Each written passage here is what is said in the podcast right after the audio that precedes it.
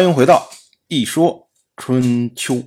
鲁国第十七任国君鲁申进入在位执政第二十四年，本年春天，春王正月。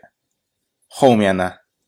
后面还有，就是在这个正月，发生了一件大事，那就是秦国的国君秦仁好送晋国的公子晋重耳。回晋国继位，但是呢，这件事情春秋没有做记录，只记了“春王正月”这么四个字。最主要的原因呢，是因为晋重耳回国之后啊，没有把他回国的这件事情通告给鲁国。我们之前讲过，春秋记录的一个习惯，就是你通告我就记录，你不通告我就不记录。省着我不小心记错。我们再来说晋重耳。自从当年秦人好选了晋夷吾做晋国的国君之后，这么十几年以来啊，这个晋重耳就消失了，不知道他在干什么。所以呢，我们在讲他回国继位这件事情之前，我们要重新的、细致的。讲述一下晋重耳这么十几年以来到底都在做什么。这个话说呀，一转就转到了十九年以前。当时呢，晋重耳他回到自己的封地，也就是蒲地，结果受到了晋国军队的攻击，因为那个时候还是他的父亲晋轨珠在位。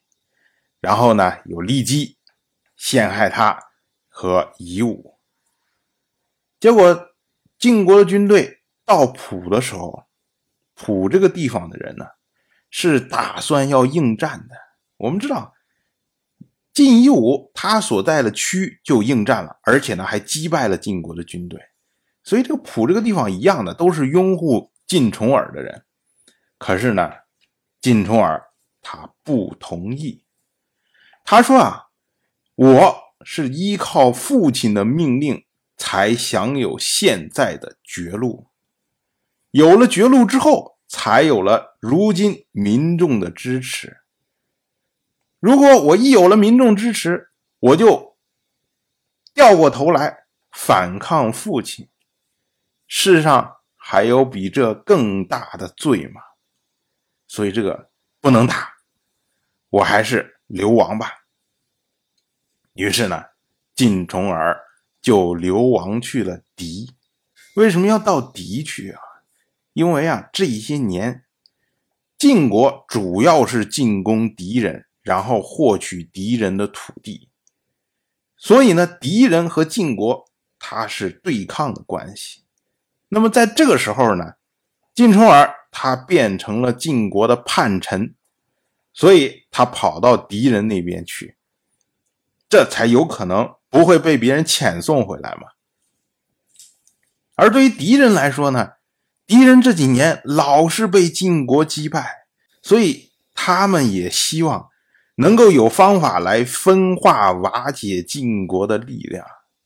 那么晋重耳作为晋国的公子，而且又是因为受到迫害才流亡出来的，那这个身份呢？对于敌人来说是奇货可居，所以两边一拍即合。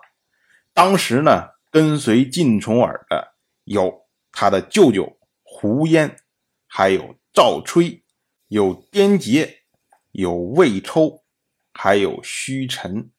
这里面一听，像胡嫣，这是老熟人了，出来很多次了。赵吹，他是赵国的始祖。魏抽则是魏国的始祖，所以一看这些都是大人物啊。晋重耳在敌等待时机，紧接着就是他的父亲晋轨珠去世，然后晋国发生内乱，秦国派人去征询他的意见，问是不是要送你回国。当时呢，晋重耳拒绝了，结果呢，晋夷吾就回到晋国。成为晋国的国君。当时晋重耳他的智囊团这一批人都认为，晋夷吾肯定是内忧外患，搞不好什么时候就下台了。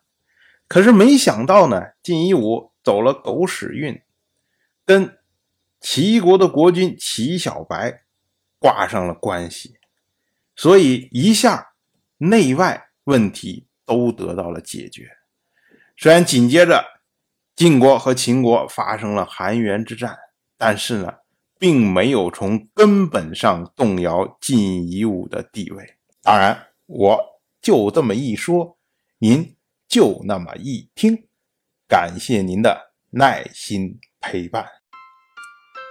如果您对《一说春秋》这个节目感兴趣的话，请在微信中搜索公众号“一说春秋”，关注我。您不仅能得到《一说春秋》文字版的推送，还可以直接和我互动交流。我在那里等待您的真知灼见。